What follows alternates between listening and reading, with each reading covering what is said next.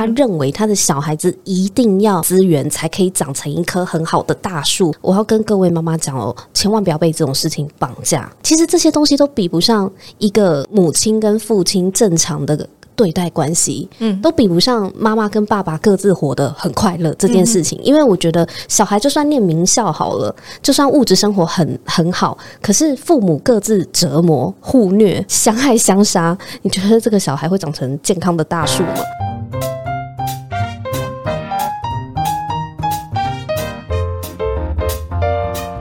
爱的听众们，喜爱我们的节目，记得按下订阅的按钮，也欢迎在 Apple Podcast、Spotify。KKBOX、First Story、Song On 等各大平台留下五颗星，让我们知道。也可以搜寻我们的节目 IG KKLIN 零八一五留言参与节目投票或讨论跟私讯。还有还有，点击赞助网址加入我们的抖内计划，抖内赞助还有精美的回馈小礼物哦。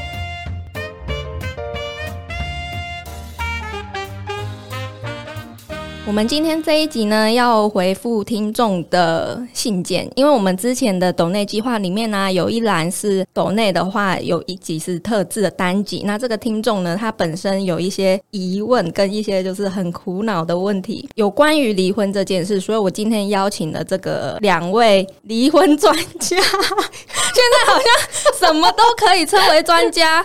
来，我们第一位是我们的失婚妇女邱嗨嗨的美乐妮姐姐。Hello，大家好，我是失婚妇女邱嗨嗨的美乐妮，叫我失婚教主就可以了。以前有什么甜心教主、可爱教主，现在已经有失婚教主，没错，甜心哇。然后再来，我们另外一位呢，就是我们草木星空日记的占星芳疗师拉拉。Hello，大家好，我是草木星空日记的沐晨，也可以叫我拉拉。对，那我们今天就是要来解决这位听众的问题。那在解决问题之前，我们先来看看他的信件内容。离婚这件事呢，我迟迟无法下决定的问题，该不该做？该怎么做？该做什么呢？先说明我本身的状况好了。和先生在学生时期交往，踏入职场稳定工作一年后，便在双方家长的催促下完婚了，也很顺利的有了一个小孩。因为我自己是一个对自己很严格的人，希望事事都到位。没想到，因此反而造成所有的家事、育儿的事全都落在我的肩上。也因为我太会忍耐了，所以一直到小孩都要上小学了，才意识到已经失去了自我。而且在这期间呢，先生是用工作忙碌来避免做家事啊、顾小孩，体贴的我也傻傻的自己全吞了，同时还要忍受先生的各种情绪勒索。该不该离婚呢？我既没有后援，也没有太多的存款，离婚会不会让渐渐好起来的我又掉进了另一个地狱？然后他有 P.S. 一下，他说：“我说我会好起来，是因为我现在已经知道必须更在乎自己，所以正在学习利用先生来减轻育儿的负担。那会不会离婚之后呢？所有育儿的事情又只能我一肩扛起了？痛苦其实有很多种，他暂时还没办法选择他该承受哪一种。再来的话，第二个问题。该怎么做？那上面有说到，先生有情绪管理的问题，跟他原生家庭给他的压力是脱不了关系的。他一想到他曾经那些疯狂、失控、大吼大叫的模样，他就不知道该怎么开口了，更害怕他在小孩面前这样，因为这就是他。那他目前是打算自己先去咨商。再看看有没有方法带先生一起去，因为先前有问他要不要看智商，他一直都是抗拒，而且认为自己都没有问题。再来第三个问题是该怎么做呢？该做什么？不该做什么？那想问问美乐妮跟拉拉有没有什么事是现在离婚后想起来后悔当初没做的，或者是当初应该多做一点呢？那虽然常常听到离婚的人说最后悔的是没早点提。那有没有什么方法是可以让这个早点 早点发生呢？该不该做？我觉得他的会问这一句话，但是他后续还有很多的问题，那就代表他其实是想要做，但他迟迟没办法做。才有后面那些说他问说该怎么做，然后该做什么。我们刚才有看到该怎么做的话，是因为第一个先生有情绪管理的问题，会大吼大叫、失控这样。所以我觉得他的问题应该是说他不晓得要怎么开口，因为怕说他一开口了，就会有有一些可怕的事情发生，或者是可能会吓到孩子之类的。我觉得就是这个太太她还这么这么的犹豫呢。很有一个可能是因为这个婚姻，他虽然很想离，但是很多地方他其实是还吞得下去。哦，因为我觉得，通常你到一个非离婚不可的时候，你就是不管怎对，不管怎样，老娘就是要离，没有钱我还是离，你小孩不给我我也离，你怎么样我都离。甚至我付钱离。对对，拜托你去找女人，我们要离就是要离。哦。因为我觉得等到你真正受不了的时候受够的，时候，这些都不会都不是问题。嗯，所谓的受够到底是什么 key point？每个人的 key point 不太一样，但是他会有这些顾忌，有可能是尚不完美但可接受，或者是他还没有准备好要去面对，如果离婚之后他要付出的代价。我觉得他是还没准备好，因为他说什么，他又没有存款，又没有后援，他又怕说以后他要自己养孩子。可是这些都是可以规划的、啊。对呀、我也觉得这是可以规划的，嗯而且他可能对法律不太了解。哦我会建议他可以先去找就是离婚专门的律师做一下咨询。嗯你不用说哦，我现在就要去找离离婚律师要来准备离婚，不用，你可以先去先去咨询问问嗯你有疑问的东西，你都可以问。比如说，如果家里都是老公在赚钱，那是不是离婚以后我就什么钱都没有？嗯不是，因为老公赚的钱都是婚后的财产，是两个人要对分的。哦，然后，如果你一直都是照顾小孩的那个主要照顾者的话，很有可能你会继续照顾小孩。嗯，那如果你没有那么快就有金钱的来源的话，其实爸爸是要付给小孩一些抚养费的。对，嗯就是一个人出钱，一个人出力嘛，一样的概念。因为小孩并不是说离婚以后这个小孩就是妈妈一个人的啊，对小孩还是爸爸加妈妈的啊。他有抚养的义务，对，这是他的义务。所以这个责任是一直到小孩长大之后成一年成年之成年前都要付。哦，那我觉得有一个问题就是，他其实是想要智智商的问题，就代表他还没有到一定要离，他还想要可能有一个方法可以挽救这个关系，或是让这个关系变好。但对现在他就又卡在说，真的，他先生就觉得哦，我就没问题啊。我其实有看到这个婚姻可能的一线曙光是，因为他现在已经知道，嗯，不应该继续这样下去了，所以他说他有把一些育儿的责任放到他先生那边，他有他说他学习利用先生减轻育儿的责任嘛。对，我觉得其实这是一个好的开端嘛。如果他的婚姻是要继续下去的话，至少他有在努力，而且如果他的先生真的也有改善分摊一些，因为小孩越大是比越好照顾，你比起婴儿时期，嗯，所以其实如果他可以，比如说小孩去上学了，然后先生就可以 take care 小孩一些，那妈妈自己的时间就更多了，嗯你就可以自己去做一些你的事情，不管是你要工作也好，或是你这些娱乐也好，嗯，我觉得都会让你本身的那个生活再重新回来一点平衡的状态，你就不会对这个婚姻那么的反感。可是我觉得，我觉得他们他们两个之间有一个很重要的，就是夫妻之间的沟通问题耶。对，因为我觉得，如果他的先生跟他的沟通，并不是基于一个大家都想要改善跟解决这个问题，都只有女方一直想要去解决，可是男方他没有。他没有意识到这是个问题，或是他根本也不想处理，反正就摆烂啊，对。我我就烂啊，这样子。嗯哼。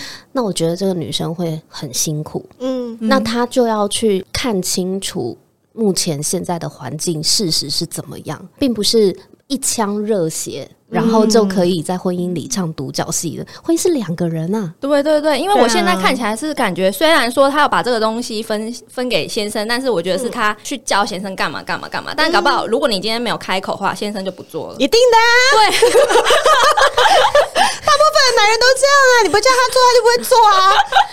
对啊，那我觉得那这样你久了之后，其实也会累。我觉得这也没有说什么双方都想要改善，我觉得还是、目前还是单方去想要去改善这件事情。当然不用改善啊，因为累的都是太太而已啊。啊，先生又不累，先生有什么好改善的？他要把自己弄成比较累吗？怎么可能会有人这样改？你知道，我看到他前面讲说，呃，所有的家事、育儿的事都落在我的肩上，然后因为我太会忍耐了，所以到小孩都要上小学才意识到已经失去自我，这不就跟我一样吗？过来人，过来人。我是在小孩还没有上小学之前，我就已经意识到这件事情，然后而且我受不了，因为我之前是在美国结婚，然后在那边生活，然后也是完全都没有后援，就是一个人自己弄小孩，然后、呃，虽然我的前夫是没有一些那个。大吼大叫的问题，但是一样就是在家事分工上面，他就是觉得他只要上班赚钱就好了，嗯嗯然后其他全部就是在我身上，一个人根本就负荷不了二十四小时好几年这样带小孩，根本就负荷不了。哦，不可能负荷得了，没有人负荷得了。我我我遇过，就是夫妻双方彼此有冲突，但是呢，要去判断说要怎么样是往和还是往分走。我觉得有一个很重要的关键点，就是其实不管是男方还是女方，现在正在很痛苦当中。可是呢，你一定能够感受到你的对方，嗯，无论男女，你的对方他到底有没有心在你身上？我觉得这个是骗不了人的。我有个问题，在你身上还是在孩子身上？呃，在你身上，哦不是孩子，嗯因为我觉得呃在孩子之前，对夫妻两个人要先顾好自己。对，嗯对再来讲孩子，因为如果一个人他的心思都很在孩子身上，那肯定代表他忽略你啊，所以这也不是一个健康的关系。因为我有遇过一个朋友，他们就是夫妻两个人，真的也是一度吵到觉得婚姻没有办法再继续。可是呢，这个女方呢，她其实是知道她老公是爱她的哦，哎，她老公是真的很爱她，但是她老公对于育儿也是生活白痴那种，就是什么都丢给这个女方去做。她老公其实就是大小孩长子啦，嗯她老公其实是长子，所以面对老公像长子这样子的一个。状况，女生真的超累的。就是我，我明明就生一个儿子，怎么好像我带两个儿子一样？对，对，就很累。可是他们夫妻也因为这样子，就有一些争吵，甚至老公有一度情绪失控什么的。可是呢，因为她很清楚，她老公是是其实是爱他，只是他们有一些问题跨越不过，所以他们就去找智商了，然后是对他们的关系是有帮助的，哦就解开了某一些心理跟情绪上面的一些依赖的问题。嗯，像这样子，你说婚姻要不要好好来面对处理问题，然后再继续走下去？我觉得是可以的。你知道，不是对方不重视你，或是直接把你当透明人，或把你当工具人、女佣啊什么的，只是你们有一些问题，那不见得要立刻走到离婚，可以努力的你就去努力。可是如果你今天你的感受就是对方真的不是很在乎我的一切，我的身心他都不是很在乎我的感受的话，嗯，那我会建议这位就是听众朋友，你可能自己也要想一想，你到底要的是什么？你要的是这个婚姻、这个家的空壳吗？还是你要的是一个很实质上，你每天都能感觉得到的一个被关怀、被重视的一段关系？而且我觉得这个先生呢、他都已经拒绝去看智商了，就会让我觉得说，今天是不是只有我在乎我们之间的关系？是不是嗯只有我想要持续下去这段嗯感情？对，那先生就是摆烂的态度，然后又一副哦，那不是我的问题啊，就是你自己的问题，你要去看你就自己去看啊，这样 其实，其实我觉得他们两个想要的可能不一样哎、我也觉得貌合神离的感觉。那他有个大问题，就是先生有情绪管理的问题。我觉得要面对那种总是在情绪勒索的人，很难去跟他提这件事情。你要看他自己有没有病视感。嗯如果一个人没有病视感，你一直说他有病，他也不会觉得自己有病。我现在讲的有病不是骂人哦，我是真的很客观的讲的是病视感，就是你有没有认为你自己生病了？因为你要就医，而且就医要有效，是前提是你要意识到你自己真的生病了，你才有办法去接受后续的任何的治疗。对，如果你一直都觉得我没有生病，没有人能够帮得了你啊。所以他才说他先生都觉得自己没问题啊。那这样他那一方到底要跟怎么跟先生提这件事情？他可以不用自己提啊，他可以叫律师提啊，哦，对啊请律师，对不对？对呀、对，有这个方法他。就请律师提就好了。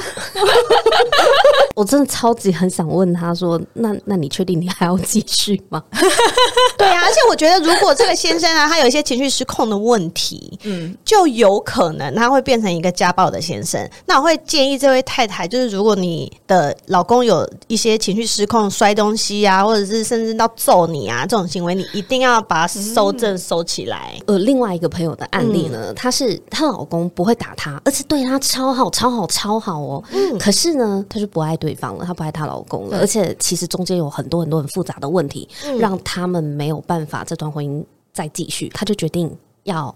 提离婚，但她老公死不签。然后，但是每次一提离婚，她老公当然是情绪来了，也是整个很抓狂的那一种。然后我朋友就很害怕。可是呢，因为她老公非常爱她，嗯，这是一个很爱的案例哦。对，但是女生非常痛苦。简言之，就是对她各种好，你就把她当工具人使唤。你有任何的要求，这男生都会满足你，可是你走不掉。你离婚走不掉，然后他也没外遇哦，也没暴力哦。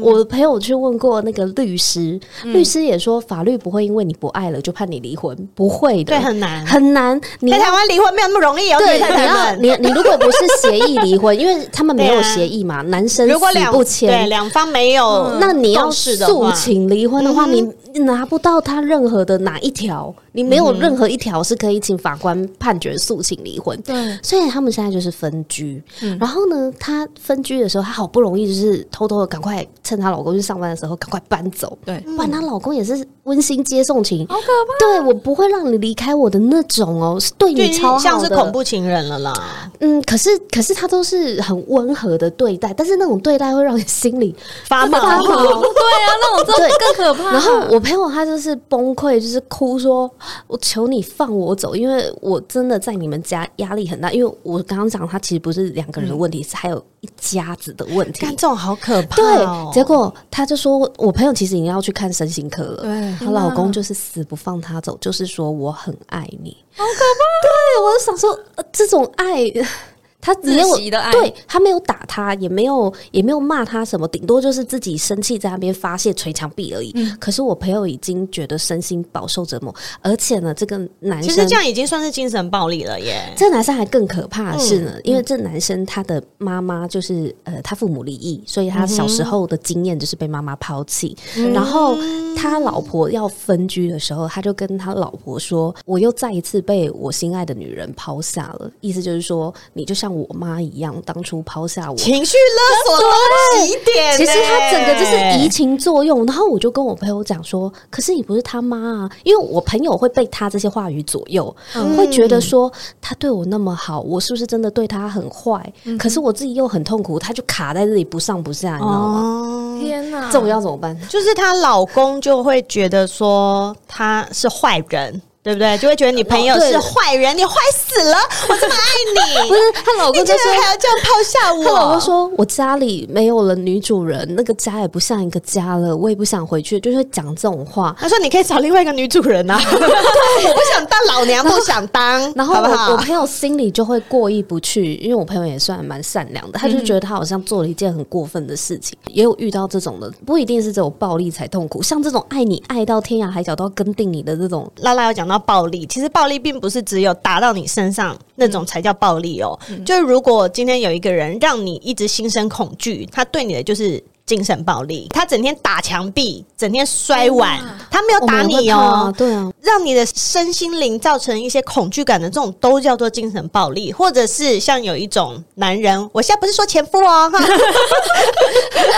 就是他就不准你跟任何男生接触，然后可能你今天去跟店员是个男生一讲话，他就不高兴，可能你在传一个讯息，他就说你是不是在跟哪个男的聊天，就是会让你觉得，嗯，我又没干嘛，可是很有压力。对对，但是我我做一个什么事情，你就一直怀疑东怀疑西，然后让我压力很大。其实这种都算是暴力的一种，比如说一些对话，就把它收集起来。或者是你们平常有可能可以录音录到一些你们的比较激烈的争吵，或者他在言语威胁你等等的这些，其实你就是在法庭之上，因为如果两方没有办法协议离婚，你最后就会进到法庭，进到法庭上面比的就是证据，对法官就是看证据来判断你们两个适不适合再继续在一起。嗯哼。所以这些全部你能收集的东西，就是都把它收集起来。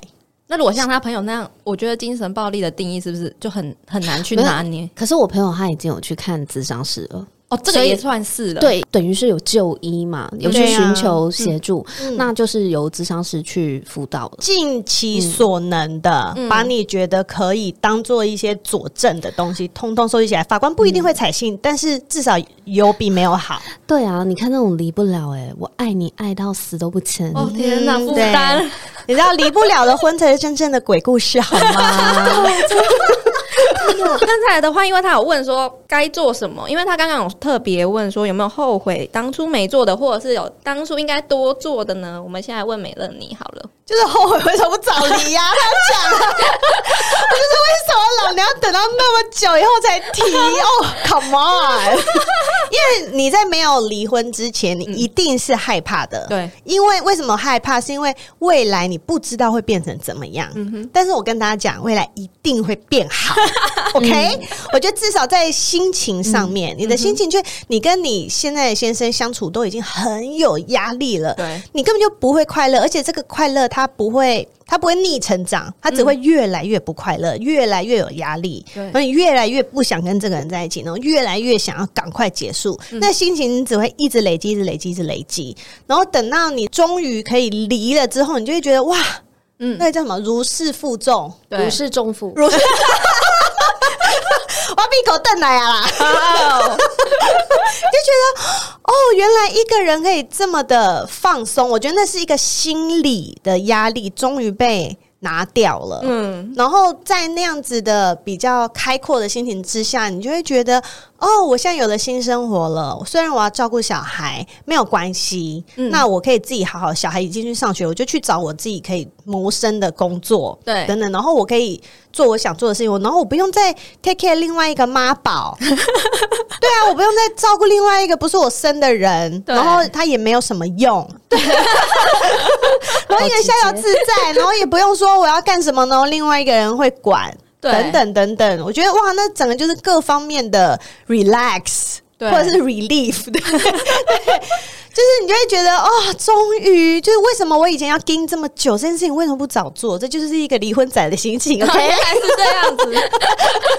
所以你那时候完全没有像他说的什么，可能没有后援，没有钱，然后可能会陷入另外地狱，或者是你所有育儿的事情都要我扛起这样。育儿的事情本来就是我在扛啊，啊，对对对对，然后你早就伪单亲很久了，对啊，因为我是从婚内伪单亲变正单亲，所以我就觉得没有什么事情是 这样比较容易适应，对不对？我就觉得，我就觉得没有什么事情是老娘办不到的啊！没有钱我可以去赚啊！我今天从你这个男人身上得到的就是钱而已，我没有得到任何的关怀，我没有得到任何的帮助，然后我也没有在你身上得到。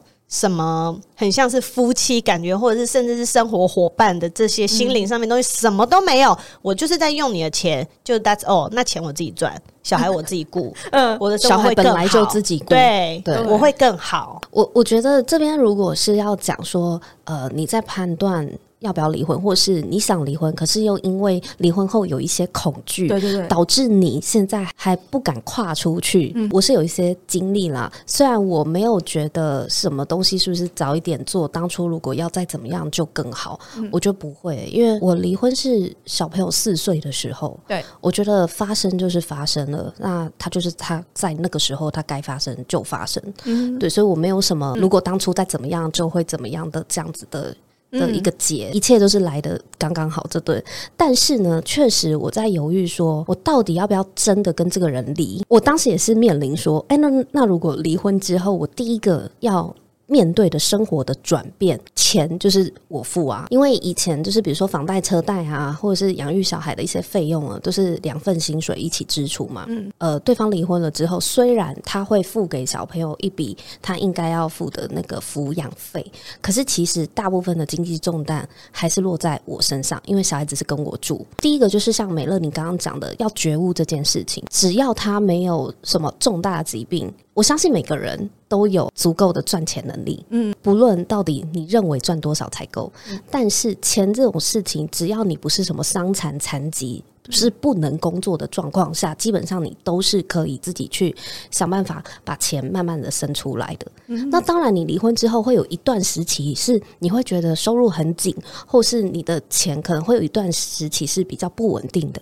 可是那些都会过去。对，就是当你的生活做重新盘整的时候，在钱的这个问题上面，我觉得它最后它不会是一直困扰你的问题，但是它却是你可以呃提早规划或提早想清楚，因为人要有财气才有底气嘛。没错，哦真的，对不对？那第二就是育儿这件事情，我觉得像他刚刚描述的这个状况，就更不用担心了，因为本来都他在做、啊。对那只就是只差在你对于你自己赚钱能力的信心够不够而已。因为他又说他没有后援，他是不是觉得说我出去赚钱，可能没有人就可以照顾小朋友？但是那在小孩上小学之后，其实就是上在学校啊，他也可以选择在家工作啊。对啊，或者在家工作做一些比较弹性的工作是啊，现在有很多的工作方式是可以选择的。嗯因为像我的听众有很多都是单亲妈妈，那他们有一些可能你去做一些像美甲啊、嗯美睫啊，然后就是可以自己排安排时间，然后甚至有些刚刚离婚比较他们比较辛苦的妈妈，他们去跑 Uber 啊。哦嗯对。啊，我觉得只要是你愿意，嗯。嗯，你都是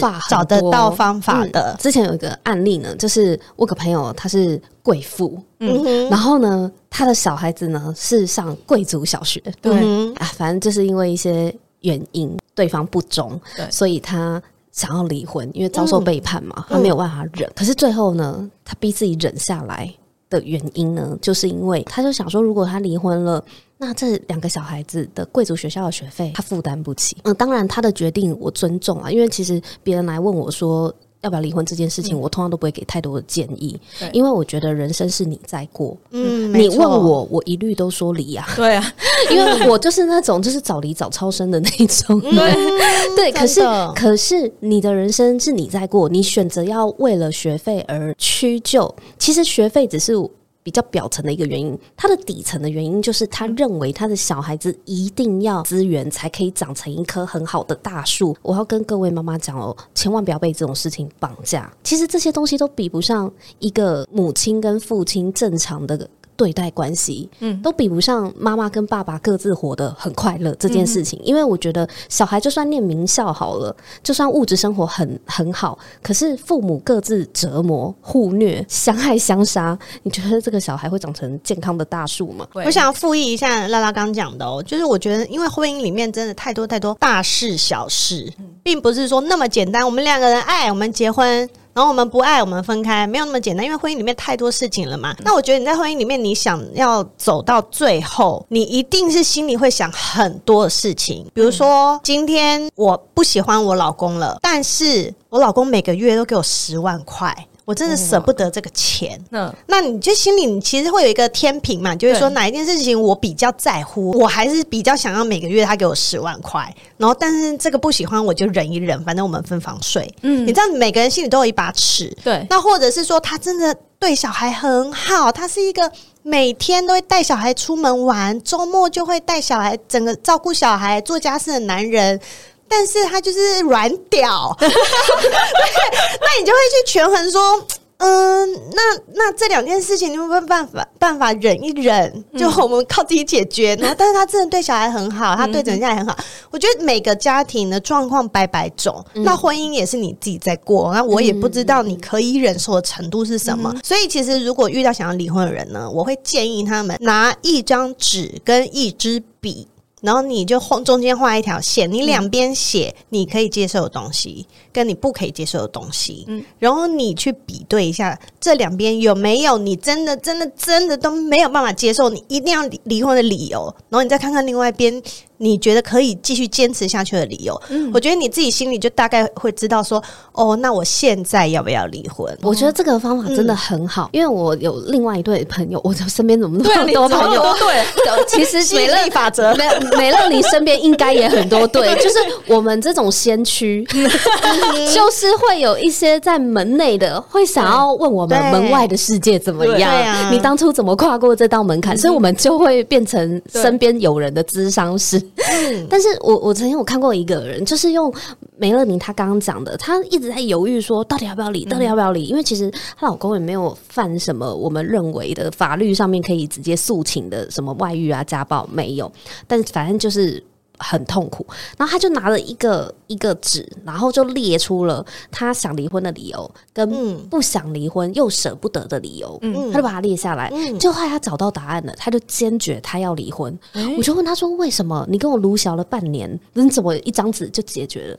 他说：“啊，他盘点出来之后，他清晰很多。嗯他发现他想要离婚的理由是因为不爱了。”嗯，嗯因为就是对这个人已经没感觉，还好两个人没小孩，我就不爱了。s o lucky。对，然后但是他舍不得，我就说，可是你之前在那边跟我撸小半天，说你舍不得，那舍不得的原因是什么？他说他舍不得的原因不是因为爱，但是想离婚的原因是因为不爱了，这就很明显。嗯他舍不得的原因是，比如说怕孤单，嗯，然后孤单是可以杀死 一头恐龙的，就是以前有本书叫《寂他想要身边一直有一个人可以是陪伴他的，对，就是他因为他想要跟这个人在一起，不是因为爱他，是因为自己很怕面对孤单这件事情。嗯，所以身边就想要找个人陪，但是要找个人陪，要付出的代价真的是吃不完兜着走。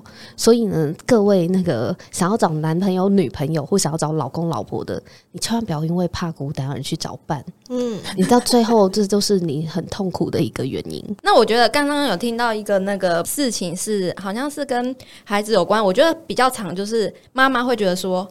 啊，我的小孩怎样怎样，我不能离婚，我是为了我的小孩怎样怎样。我自己的话，因为我爸妈感情没有很好，然后他们到现在已经签了好几次的离婚协议书，但是都没有送出去，嗯哼然后一直到现在就是分居这样子。你帮他们送，对啊，我就想说，你为什么不帮他们跑个腿呢？他们都签好名了，你就把他户们的身份政事务所是多元身，份证都收集好。就一直在那边就啊要送出去，然后又又算了算了算了，就等一下又送出去，又算了，就一直持持续续。但是其实我跟我妹从小时候，我们的想法就是觉得说，你们到底要不要赶快离？就是看你们一直吵架，或者是心情不好，或者双方关系不好，我们其实压力也很大。很大。对我爸妈也是这样，就是他们两个平平常常在吵架、在吼叫的时候，我其实心理压力都很大。我妈那时候就跟我讲说什么，我要不是为了你们，所以我我才不不能离婚什么的。干嘛 这样情绪勒索小不是？我那时候就想说，天哪，我背黑锅哎、这 你怎么甩锅给我？我害的哦，你的不幸是我害的吗？对，就所以千万不要说什么你是为了小孩才不离婚。哎、你有问过小孩有有需要你做到这样吗？真的。对，我觉得小孩其实我啦，我是以我的我代表我自己，就是我希望我的爸妈他们两个都过得开心。I don't fucking care 他们是不是夫妻关系，对啊，真的，你们两个要不要住在一起没有差，我真心希望你们两个都快乐就好。对，因为那时候我也跟我爸妈讲，就是我妈就会觉得很奇怪，为什么？因为我很小时候我就觉得她一定要离婚，她会觉得我为什么会有这种想法？然后我就说，那如果假设你们今天不是夫妻，你们是男女朋友的话，你们也会因为就是不爱对方分手，那为什么？你们结婚了就不能因为不爱对方而离婚？他们都觉得那个婚姻破呃婚姻破裂的家庭的小孩很可怜，这个这是这怎么来的？就是这是怎么来的？就是老一辈的人真的就会觉得那个好像单亲小孩很可怜，他们就会有这样子的一个。我觉得，因为是不是因为古老的离婚呐、就会是比如说，就是爸爸可能就真的跟另外一个阿姨就远走高飞。哦，然后小孩就会变成妈妈一个人在带，所以他们就会觉得离婚就会长这样，这样感觉是有缺陷的孩子，对，但是其实现在不是这样的，everybody，我们现在就是朝友善父母的方向去前进。而且我跟你说哈，这个太太啊，她的问题里面，她有说一个，她就怕说离婚以后所有的重担在她身上嘛。我告诉你哦，我在离婚前就一直是婚内伪单亲，一天二十四小时，一周七天在带小孩。但是我离婚之后，现在每个周末是前夫在带小孩哦。哦，法律规定的啊，但不是法律规定啊，就变成说，因为爸爸跟妈妈两个人不要协调管好不管监护权在谁身上。我们现在顺便就是法律科科普一下对，就监护权这件事情呢。最好哦，最好如果可以的话，就单一监护权，省非常多麻烦。那监护权的概念是什么呢？就是在这个小孩满十八岁之前，他有一些身为小孩没有办法做的决定，要有有一个监护人。成年人来帮他做决定，这就是监护权的概念哦。所以我觉得你倒不用去什么争破头或干嘛，你会就会觉得，如果监护权给谁，对方就不会再让我看小孩了。没有没有没有没有，监护权跟探视权是分开的，就是爸爸妈妈两个人都有。不管监护权在谁身上，双方都有探视的权利。所以假设说今天小孩跟妈妈平常住在一起，像以我为例好了，我是单一监护权，嗯哼，但是呢，爸爸他照样有他的探视权，所以他就会要求他周末小孩要去他家，对，他要他要有跟小孩相处的时间。那只要我同意，我们两个人双方同意，我们就会写成一个探视条件。但是条件大家要写的越清楚越好，因为。离婚之后你会不想跟对方说话，所以大家就照着白纸黑字上面写的就照做就好了。所以我就会想说，哇塞，离婚以后很好哎、因为以前是老娘整天在带小孩，现在反而是有一个法律明文规定，你可以放假，法定我假日周。末我有放空的时间呢、这是我以前完全没有想象到的事情。嗯就是你不要想说以后小孩都是。全部一肩扛在我身上，除非这个爸爸就是混蛋，他完全没有要看小孩，或者是他的家人，也就是说啊，你不用看小孩，不用理他了。大多数还是会爸爸妈妈还是都会有要跟小孩相处的时间，所以我觉得反而离婚之后更轻松。那我觉得是不是因为大家都对于离婚的观念不是那么清楚，就是对，看太多八点档，都会觉得说我好像一离婚就会失去很多东西。没有，你会得到更多。你失去的就是配偶栏上面的那一个名字而已。哦然后你知道，你那个是配偶栏清空那一天，你会、哦如释开重负开心的跳起来。我告诉你们，有一种是他就觉得他没办法离婚，有一种说法叫做什么逐婚，对，从日本最近不是有一部那个、那个电视剧谢祖武演的，他一直嗯在讲那对对对个婚姻结业式。啊，对婚姻结业式，他就是有在演足婚这件事啊。是在不离婚的前提下，但是两个人决定各过各的生活，所以可能如果是同一个屋檐下，但也不再过问对方的事，去追求各自喜欢的人生。那为什么还要住在同一个屋檐？我也是蛮问号，是不是有些人就会觉得说，就是表面就是住在一起比较省，那就室友啊。那些都是室友、欸，哎，如果双方都同意这样，那也没什么不可以。这个族婚的定义是这样，是不是？对，族就是我从婚姻毕业，对。可是不是，但是他没有我是说他们是住在一起，可是为什么要有族婚呢、为什么不直接离婚？他们就不想是为了什么？欸为了什么需求啊？为了不想让人家说离婚很可怜呐、因为我看那个婚姻结业式啊，我也是觉得问号族什么不对，我就想说组什么婚，你就离婚就好了。因为我在呃上一段婚姻很痛苦的时候，嗯我我也在想说啊，为了小孩子好，我不想要让他在学校被人家指指点点的，说什么你爸妈离婚啊什么什么的。我也曾经有一度有个选项叫做。不然我们就各玩各的，各过各的好了。我就把你当室友啊，反正你本来也很像室友。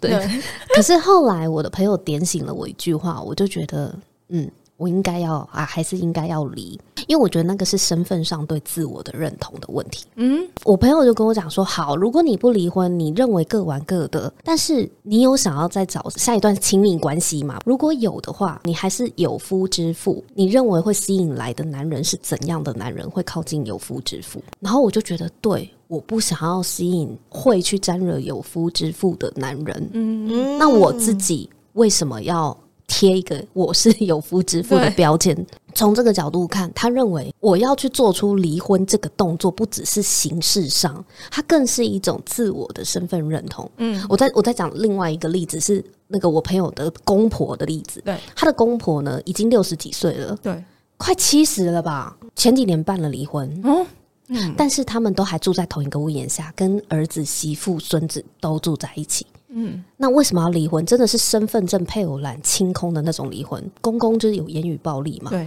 然后婆婆真的是受不了，已经去看医生了，已经去看精神科医生了。后来呢，他们就去办了离婚。其实公公也后来也一起加入了精神科的治疗。对对对，他们其实是有一些情绪上、精神上的一些暴力在。结果后来他们两个办了离婚之后，还住在一起，可是。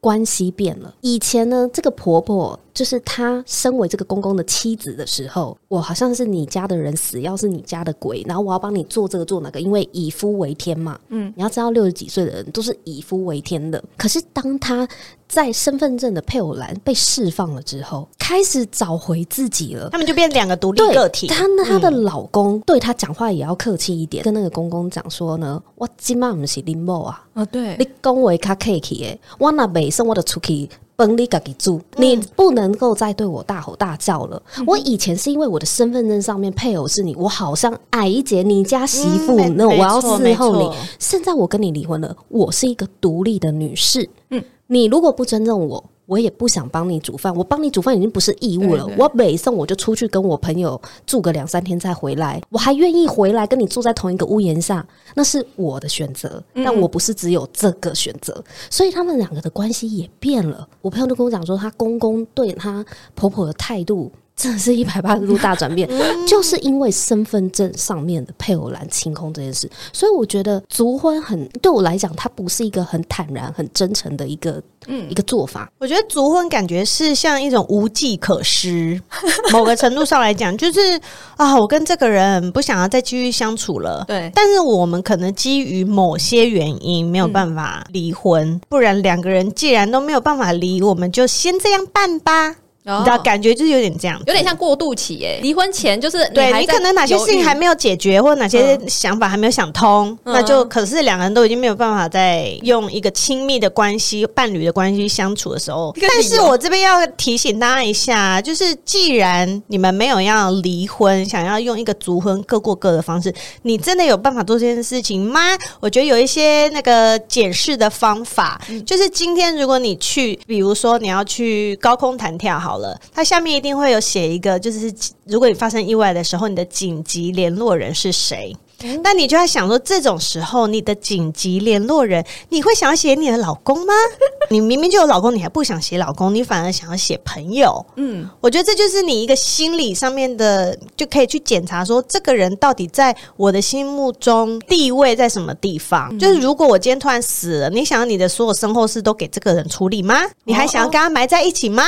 我觉得就是 好可怕。对啊，我觉得想清楚就可能就直接离了。对，我觉得这就是一个自我。我检查的方式，因为你今天你就是说啊，我们就是各过各的，我们不离。那遇到这些状况的话，你愿意信任这个人，让他全权处理你的事吗？对啊，一翻两瞪眼。对啊，因为像我在呃婚姻的后期，比如说要去看医生或干嘛，写那个联络人，我都写我朋友。嗯嗯嗯嗯，我就觉得这个人跟我又不。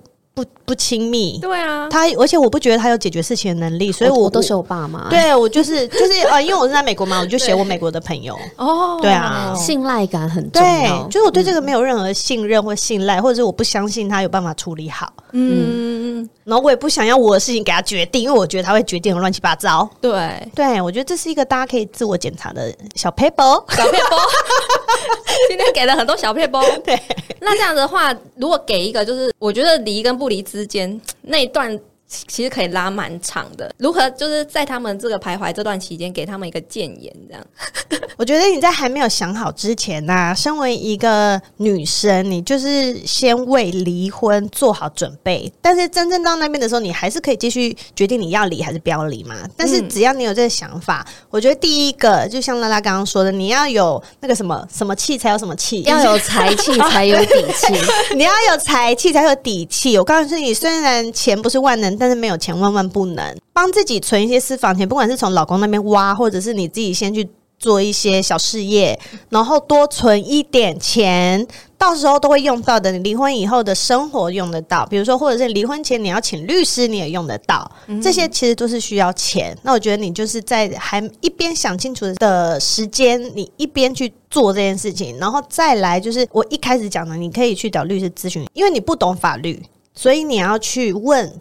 专业的懂法律的人，你把你的疑问问他们，他们会告诉你正确的解答，然后你就可以有更多的盘算，嗯，然后去更清楚你未来的方向，然后你再去做决定，就是先万事俱备，只欠东风，对，只欠你签字，对，像拉拉的话呢，我就两句话，第一句话就是你不要害怕你的婚姻失败。嗯，因为更可怕的是，你整个人生都失败，好可怕！对啊，你你现在一段，你现在一段很可怕的婚姻里，你毁的是你赔上的是你的人生。可是，如果这段婚姻真的走不下去，失败的只是这段婚姻而已。因为很多人会把婚姻失败等于我失败，等于我很失败绑在一起。所以我第一个想要提醒大家的是，这是完全不同的事情。嗯嗯嗯，比起你整个人生。婚姻可能就是那几年而已。对，如果真的走不下去的话，那勇敢结束也不是一件坏事。嗯，那不是你不好，也不等于你很糟糕。嗯，那第二句话就是会送给大家：是你的婚姻可以遭人背叛，但是你不能背弃你自己。你的感情被背叛了，可是请你不要背弃了那个无助的你自己。因为我觉得现在听下来，根本就没有想到自己这封信里面。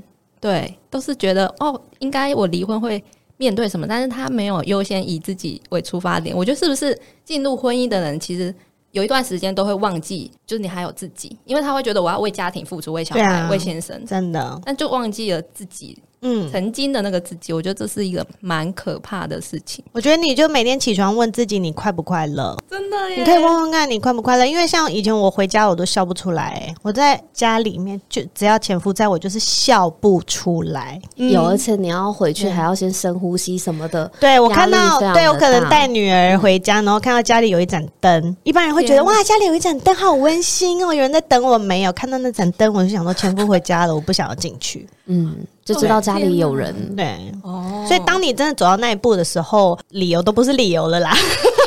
回到我们一开始讲的就，是当你觉得你的人生真的快毁的时候，人都会有自救的机制。嗯，嗯，那时候就是所谓的 key point，你就会理了。我相信人都有求生的欲望。对，那如果你现在还卡着很痛苦，对对对，你对于外面的一你要付出的代价，跟你即将要面临的状况，可能不是那么的了解。但是就像梅乐你讲的，其实有很多的管道，你可以先去了解一番，做好准备。而对，且如果你离婚嗯，是给准备好的人的。那从哪里开始准备呢？如果你现在没有工作的话，我真的非常强烈建议你就先去让自己有一份工作。有没有老前辈都这样说了？可是，可是有一些人就说，可是我老公就不准呐、我老公就要我带小小孩啊。他说我去工作，那小孩谁带？我真的遇过很多对很多人就卡在这里，因为那很奇怪啊，老为什么你可以去上班，老婆不能去上班？嗯，老婆去上班，小孩谁带？你就是花钱处理啊，该送去学校送去学校，该请保姆就请保姆啊，啊，不然如果你有后援，你就是家长阿公阿妈帮忙带啊，这些东西怎么会是丢给老婆处理呢？嗯，对啊，对啊你知道现在外面找那个二十四小时周间周一到周五的那个保姆，一个月的平均薪水大概是八万块哦。哇！背板扣 everybody，你知道我们多值钱？突然觉得这个在家带小孩的老婆，要不要顺便多带一个月入八万，对啊，对啊那个道道道宅的道宅的就把自己的小孩带去，啊。反正我一起带。对，真的。好，那我们今天就是希望这位听众呢，就我们以上的这些回答都有回答到你的问题，而且我觉得提供了很多方式，是你可以去检视你自己的婚姻，跟你究竟到底想要的是什么。我觉得这个还蛮重要的。这样，那我们今天谢谢我们的美乐妮姐姐跟我们的拉拉姐姐，谢谢谢谢谢谢大家。那我们来在最后来介绍一下我们美乐妮姐姐节目，已经就失婚教主，我觉得这应该大家都知道了啦 哈。适婚妇女俏嗨嗨！如果大家有想要离婚的困扰，可以来听我的节目哦。我的节目有一条龙的服务，从你究竟该不该离婚，到别人如果叫你不要离婚，你该怎么办？一直让你想离婚，我不知道该怎么离。然后我们也有律师，然后到最后离婚以后要怎么过秋海海的生活，都在节目可以听得到哟。对我觉得最后这个听众可能就是去听你的节目，非常好，非常适合，得到了救赎。要准备就在那里准备好。对，在那边准备好。的。那最后是我们的那个拉拉，因为他最近是有在做一个芳疗的，哦，我在推广就是共识芳疗的订阅计划。哦对，如果大家对于占星跟芳疗有兴趣的话呢，也欢迎听我的节目叫《草木星空日记》。好，那我们谢谢两位的来宾。如果今天喜欢就是我们的节目的话，在 Apple Podcast 给我们五颗星哦。那我们下次见喽，拜拜，拜拜。